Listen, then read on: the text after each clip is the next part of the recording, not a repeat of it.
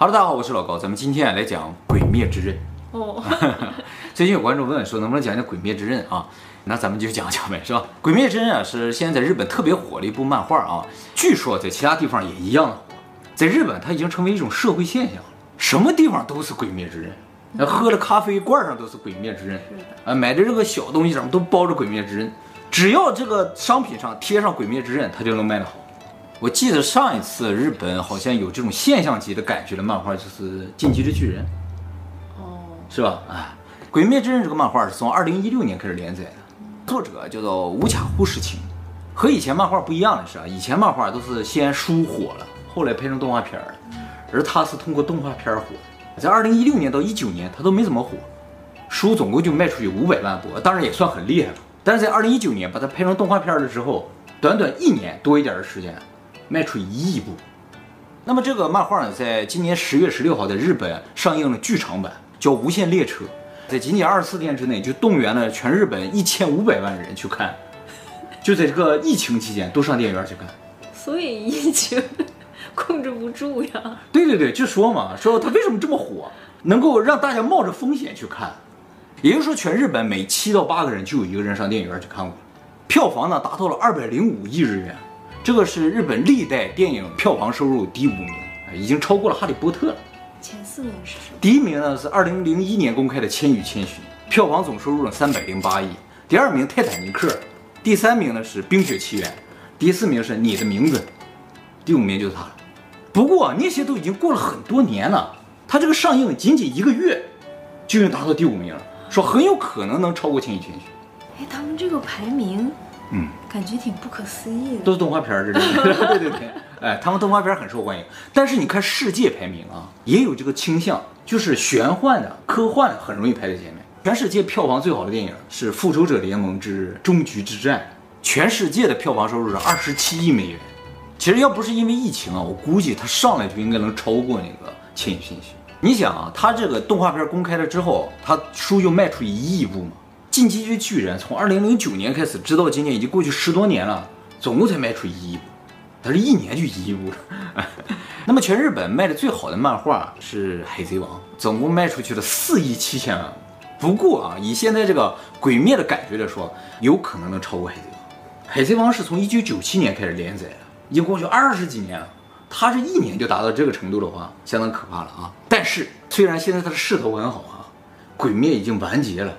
海贼王到现在还没完结呢，还在出呢，所以就接下来会怎样还不太知道。那么可能也就是因为他这种不拖泥带水的感觉吧，就是说该完结就完结了，也就特别受欢迎。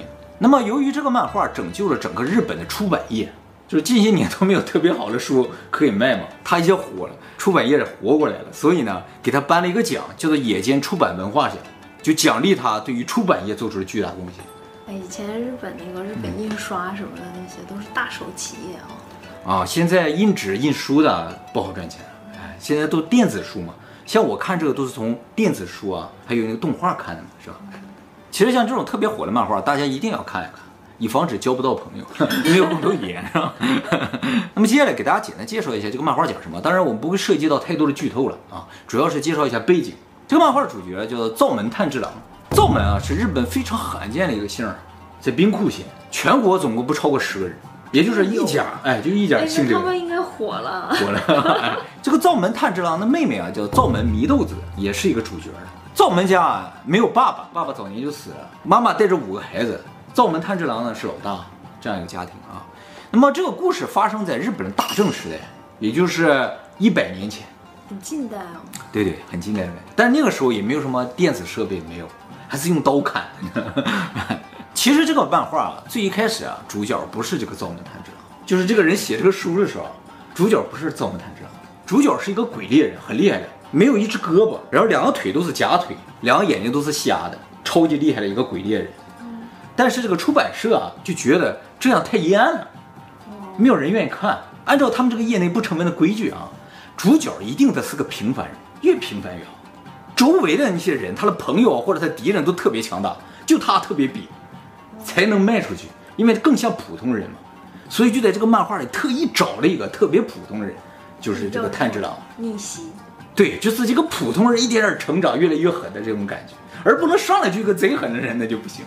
但是那个人不是更极端一些吗？就是上来不能看上去像一个老大或者是一个贼厉害的，就已经什么招都会，谁都打不过你就不行。哦，他起点太高了。起点太高了，他是没有一个胳膊，没有两条腿，但一看就很能打，那就不行，是吧？哎，这种角色必须放在就是说他的老师啊，或者他的朋友啊，或者教导他的人、引导他的人，或者是他的敌人。不能是他，或者是他的偶像啊，对对，都可以，就是不能是主角。事实证明啊，换了主角之后，这个书就大卖。原先这个主角就是不行，看来人常年的经验是有意义的，是吧？哎，那么这个灶门炭治郎全家啊，住在深山里面，然后把树砍了之后烧成炭，卖炭为生。炭治郎这个人有一个特异功能啊，就是鼻子特别好使，哎，能闻出来鬼的味道，或者是一些人们正常闻不到的味道。那么有一天呢，这个炭治郎回家的时候啊，就突然闻到了血腥味儿，跑回家发现全家都被鬼吃了。唯一存活的就是他的妹妹，也变成了鬼。那么这个漫画里的鬼啊，从形象上来说的话，特别像日本的就正常的他们传说中的鬼；而属性上呢，特别像欧洲的吸血鬼或者僵尸。比如说特别怕阳光，只能晚上出来。咬了你，你就变成鬼。对，咬了你，你也变成鬼。但其实哈，和吸血鬼有一个不一样，不是所有的鬼咬了人人都会变成鬼，里边只有一个鬼咬了人，他会变成鬼，就是这个故事里的鬼王啊，叫做鬼五十无惨呐。这个鬼五十无惨啊，是平安时代的人，比大正还早一千年。比如说，这个鬼五十无惨已经活了一千多年了。鬼五十无惨在平安时代的时候是一个贵族家的孩子，从小呢体弱多病，医生看了他之后呢，觉得他活不过二十岁。那么后来这个无惨岁数越来越大之后啊，渐渐逼近二十岁了，马上就要死了，能用的药他都想用一用。有一个大夫正在研制了一种药物，就给他用上，结果没有任何作用啊，他一气之下就把大夫干掉了，因为他觉得他自己也活不了了。没想到大夫死了之后，这个药开始起作用，他身体变得特别的强壮，只是呢会想吃人肉喝人血，还特别怕阳光。如果他不是这么心急把医生干掉的话，等这个医生把这个药物完善，说不定啊他还能变回正常人。后来出来的所有的鬼啊都是这个无惨变出来的，他攻击了人类就会变成鬼。虽然所有的鬼都是无惨制造的，但是呢也不是说所有的鬼都听他的，因为鬼原先也是人嘛，他变成了鬼，有些人就恨他。和他对抗的啊，呃，还有一些鬼呢，在研究人怎么能变成鬼，说不定进而能把鬼变成人，想找到这个方法。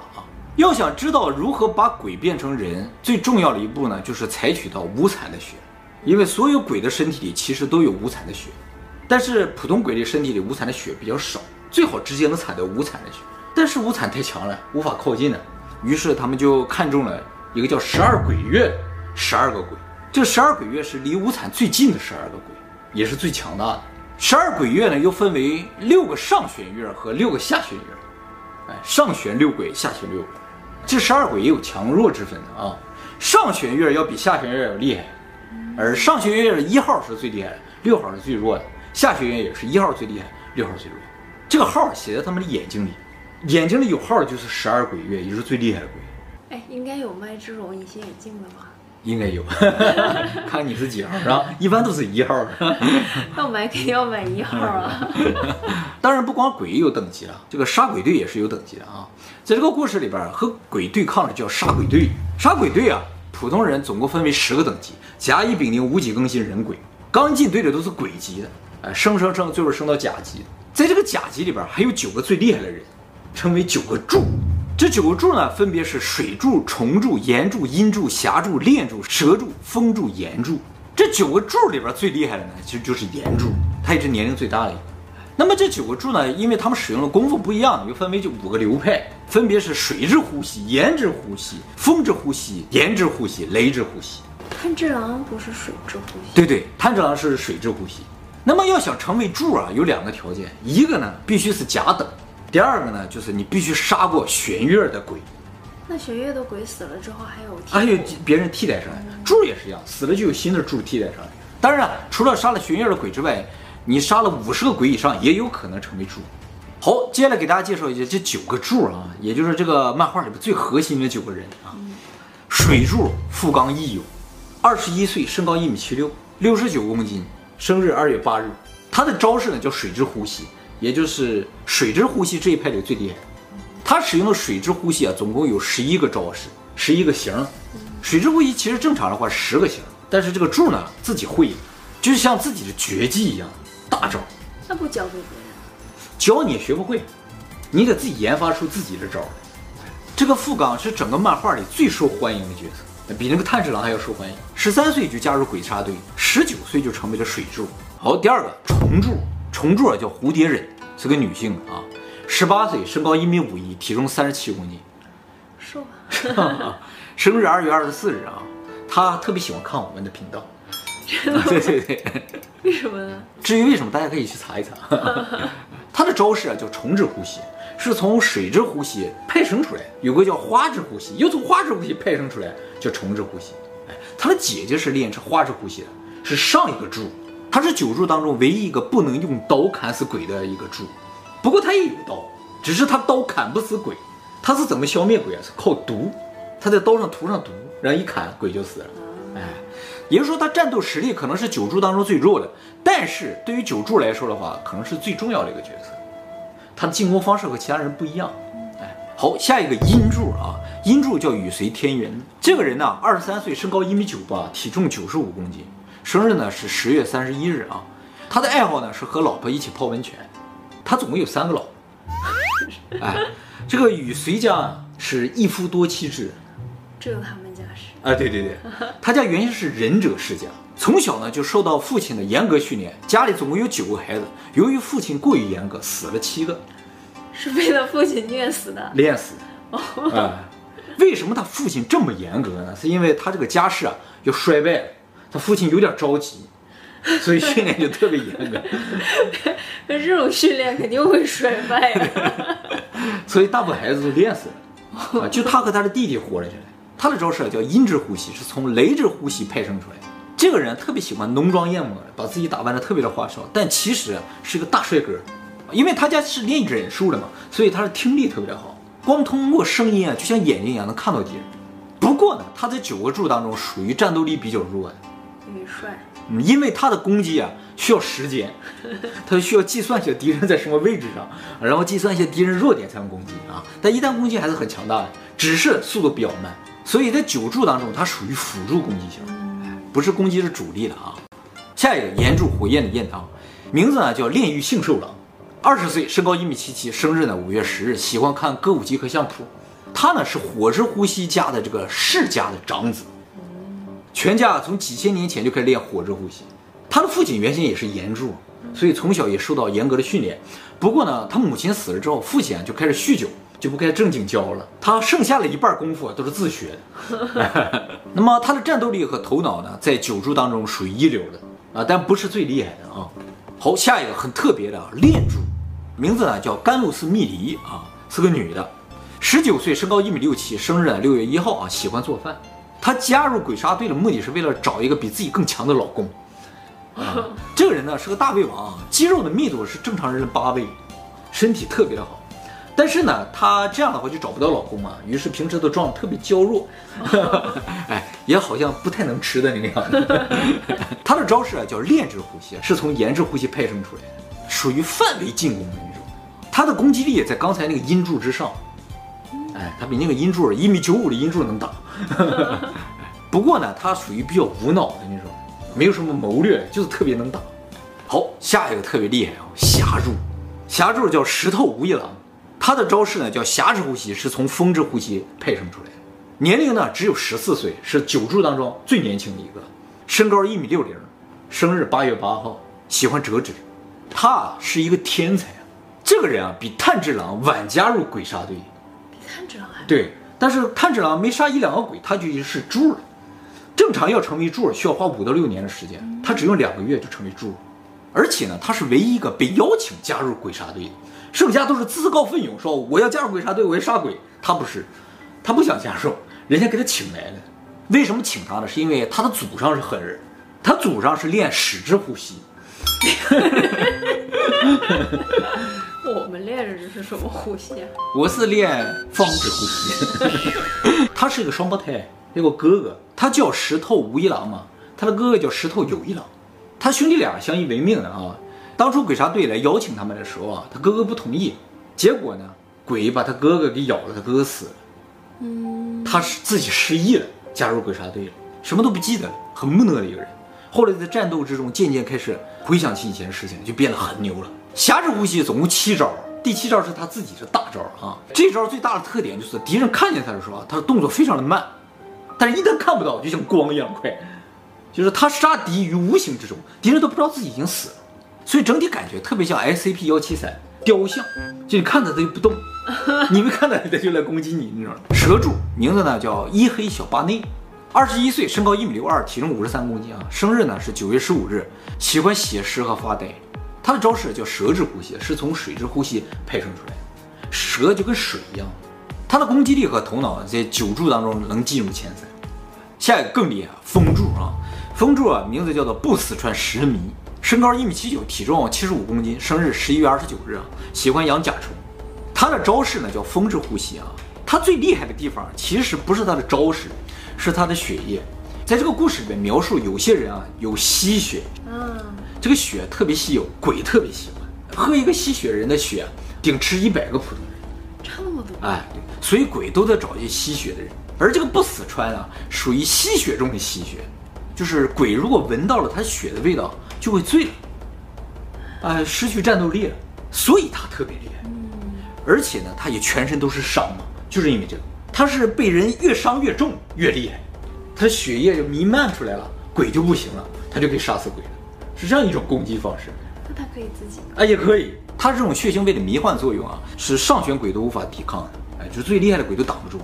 好，最后一个最厉害的炎柱，名字叫做悲鸣羽行鸣。年龄呢，二十七岁，身高两米二，体重一百三十公斤啊，岁数最大，身材最大的，啊，力量也最大的啊。生日呢，八月二十三日，喜欢吹奏八尺。他是所有九个柱，也就是所有杀鬼队里边最厉害的一个，头脑也厉害，战斗力也强，指挥能力也是一流的。他以前在寺庙里边是一个僧人啊，他照顾一些孤儿。有一天啊，有个鬼来吃小孩儿，有个小孩儿就为了保住自己的命，就说：“你别吃我，我告诉你其他小孩在哪。”这个鬼就去吃了四个小孩。邢明发现了一个鬼之后，就和这个鬼殊死搏斗到天亮，最后边救活了一个小女孩。村民赶来了之后，发现小孩都死了，就问这个小女孩发生了什么。小女孩说：“这个人变成了怪物。”她说了这么一句话，村民就以为说这个邢明啊，他变成了怪物，是他杀了这些小孩，就把他抓起来判死刑。这个刑民被判了死刑之后呢，被鬼杀队背后的老大给救了。从此之后呢，刑民就特别讨厌小孩。哎，他有这样的心理阴影，你知道。那么接下来就给大家介绍一下鬼杀队背后的老大。鬼杀队虽然有各种各能打，但他们都是打手，后面有一个大哥的。这个大哥是一个家族啊，叫产屋夫啊，是一个贵族。这个产屋夫啊，其实也是无惨的祖家。哎，也就是说鬼还有杀鬼队来自一家。事情是这样的，就是在一千多年前啊，日本有个这么个贵族叫产屋夫，非常有实力，非常有钱，甚至都可以动摇法律，能救了死刑囚吗？这家出生了一个孩子，就叫无惨。这个无惨呢，从小体弱多病，然后说活不到二十岁。后来呢，治疗了一半，变成了鬼，把医生也杀了。从此，这个家族就受到了诅咒。哦，哎，这个诅咒呢，就是这个家里所有的孩子活不过三十岁。起初，他们家并不知道为什么会有这个诅咒。后来上寺庙里问了一个得道高僧嘛，那个僧人告诉他说：“你们家出了一鬼，不消灭这个鬼，这个诅咒就无法解除。”为了保住你们家的香火，你们需要娶神族家的女儿来延续你们家的香火，不然你们家很快就灭门了。从此一千年来，这个家族就不断的和神族家通婚，然后生孩子，继续他们家的这个产业，组织杀鬼队去杀鬼，目的就为了杀死无惨。神族真的神族？其实这个所谓的神族就是，呃，僧侣家的孩子。啊，哎，在日本僧侣是可以结婚，可以有孩子的。现在产屋夫家是九十七代当主，九十七代掌门人，二十三岁，叫产屋夫耀哉。现在这个产屋夫家总共也就七个人，他和他老婆还有五个孩子，这五个孩子的四个是女儿，只有一个儿子，所以这个儿子就是九十八代当主。他也活不过三十岁。对，到三十岁必死。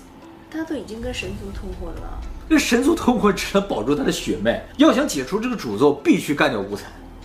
那么这个产屋夫家第九十七代传人耀哉啊，本人非常不能打的，但是呢，家里特别有钱，而且他有一个特别的能力，就是洗脑的能力，他可以控制人心，这很厉害，对，超级厉害。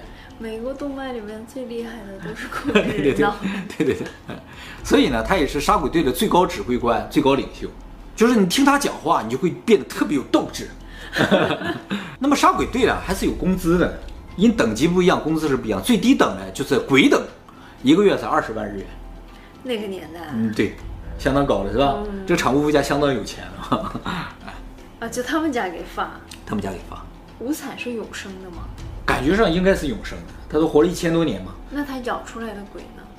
这个不知道，没有具体说，感觉上是永生的，因为就一直不会死，但是他们需要吃人肉和人血来维持自己的体力，那有一天没有人了之后，他们就死了。可能就会死吧。哎，就像我们需要吃动植物来维持生命一样，他们需要吃人了。杀死鬼呢，只有两个方法，一个呢就是用特制的刀砍掉他们的头，还有一个方法呢就是用日照，他们怕日照的啊。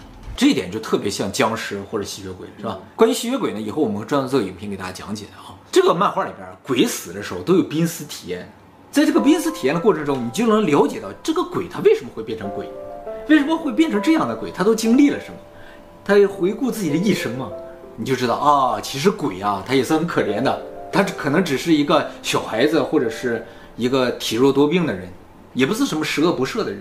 他也是被人咬的。对对对，哎，啊，还有一点就是在这里边鬼特别讨厌藤花。理论上，你只要躲在藤花里，鬼是不会伤害你的，他不敢靠近。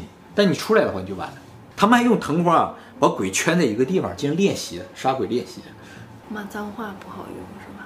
骂脏话不好用。这里边的所有的招式都叫呼吸呀、啊，嗯，呃，什么呼吸，什么呼吸啊？这个感觉和瑜伽有点像。哎，就是通过呼吸来营造一种精神力，然后通过精神力对对对对，成为鬼杀队员，也就是成为鬼猎人之后啊，会给你专门打造一把刀，而且呢，会给你套衣服，背后写个灭字，还给你配一只乌鸦，这跟哈利波特有点像。炭治郎通过考核了之后啊，就开始杀鬼嘛。其实他刚一开始杀鬼，直接就到了咱们家楼下。浅草吗？啊，对对对，就到那块儿，在那儿他碰到了无惨，哎，所以那些最牛的鬼都在我们家附近。要小心呐、啊！这是鬼门吗？上野是鬼门吧？对，上野是鬼门，但很近呢、啊，就在那个地方。这漫画为什么这么火呀、啊？这个呢，也是现在日本研究的一个课题，就说为什么这个漫画就火了？其实我觉得啊，它和现在很多火的剧有很多类似点，比如说啊，都是以神话故事为背景，《指环王》《复仇者联盟》《哈利波特》《权力的游戏》，包括你在看的《榴莲》。人家叫琉璃啊，差不多了，是吧？那哆啦 A 梦也是有一些玄幻，有一点啊，有一个科幻的感觉，是吧？哎，那么关于日本神话呢，以后我们也会专门做影片给大家讲解啊，很有意思啊。还有一个呢，就是这个漫画里讲到的血统，这个也很重要。嗯，就是像《权力的游戏》里边都是讲血统嘛，家族嘛，对不对？你是什么族的？你是什么帮的？你是什么家庭的？哎，这个特别的重要。第三个呢，就是打仗必须得用刀，现在不愿意看用枪的。你权力的游戏也都是狂砍的，骑士，这个里边都武士用刀的，哎，中国人都是仙侠嘛，也都是用刀的。用仙法呀？啊，用仙法也行啊。还有一个呢，就是故事里边啊，必须敌中有我，我中有敌才行，好人坏人不能分得太明显。你像这个故事之所以成功啊，就是他的妹妹是鬼。他带着他的妹妹这个鬼去杀鬼，他既得杀鬼也得救鬼，哎，这种纠结在里边都有。这个漫画最特别的一个地方，我觉得就是它有女性主角。以前日本漫画都是一个男的在那狂砍啊、狂杀，但这个片儿里边主角是两个人，一个男的，一个女的，啊，这个感觉平衡感就很好，特别容易吸引女性观众。就因为这个，有人怀疑这个作者无卡忽视晴啊是个女的。无卡忽视晴长什么样没人知道，是男是女都没人知道。只知道三十一岁戴个眼镜，那么既然她有可能是女的，就说这个漫画之所以突然间就终结了，可能她结婚了，可能她生孩子啊，对对对，就不适宜继续写书了。他就是为了写这本漫画来到了东京，所以家不在东京了，可能回去结婚了干什么？为什么写漫画要来东京啊？因为东京都是大的出版社啊，你不到这儿来不行啊，你把你的原稿都寄过来那不行，你就天天的缠着那些编辑啊，缠着那些人。才有机会的。他啊写了好多漫画都不成功。你看他前几部漫画，其实就跟这个漫画一模一样，都是吸血鬼啊，杀吸血鬼啊，这个人 都是这么的。再一个就是不可思议，就像你说的，它里边有家族爱，哥哥为了救妹妹这么拼，在日本几乎见不到，现实生活中见不到。对，但是动漫里面他们家族爱还是很多的。我觉得他们这么多描写家族爱，一方面可能由于他们比较渴望家族爱。就是他们虽然在现实生活中兄弟姐妹感情不是很好，但是他们内心是渴望家族爱。再一个就是有可能是纯粹为了打开欧美市场，欧美人特别讲究家族爱。我觉得问十个日本人，九个都说他们兄弟关系不好，是吧？然后有一个人说就是就是很普通，也不怎么联系，你知道是吧？对，都是不怎么联系。是，这日本现实和漫画之间的区别。那么最后一个，我觉得可能造成它非常火的原因，就是网络时代到来。那么像海贼王那个时代的话，你真的得靠卖书啊。现在卖的都不是书了，都是电子版了。有个手机，你在哪都能看到漫画，甚至看到动画片。也就是说，它应和了时代嘛，尽早的出了动画片，不是等火了才出动画片。所以整体感觉它具备了火的所有条件。就是这个动漫，我看起来不热血，特你没看完，到后面打的可热血了。就是他内心的独白太多了。一开始是这样的，这个作者有解释为什么开始那么漫长。他说：“人啊，要变强是需要花时间的。”我看他在这儿半天都不懂。对，砍个石头砍了一集嘛，对不对？他讲了好多内心的独白。对，就是说想让你知道这个非常弱的炭治郎是如何一点点变强的。后来就没那么多废话了，见面就能砍呢。那我还是继续把它看完。不不，你要不看的话就没朋友。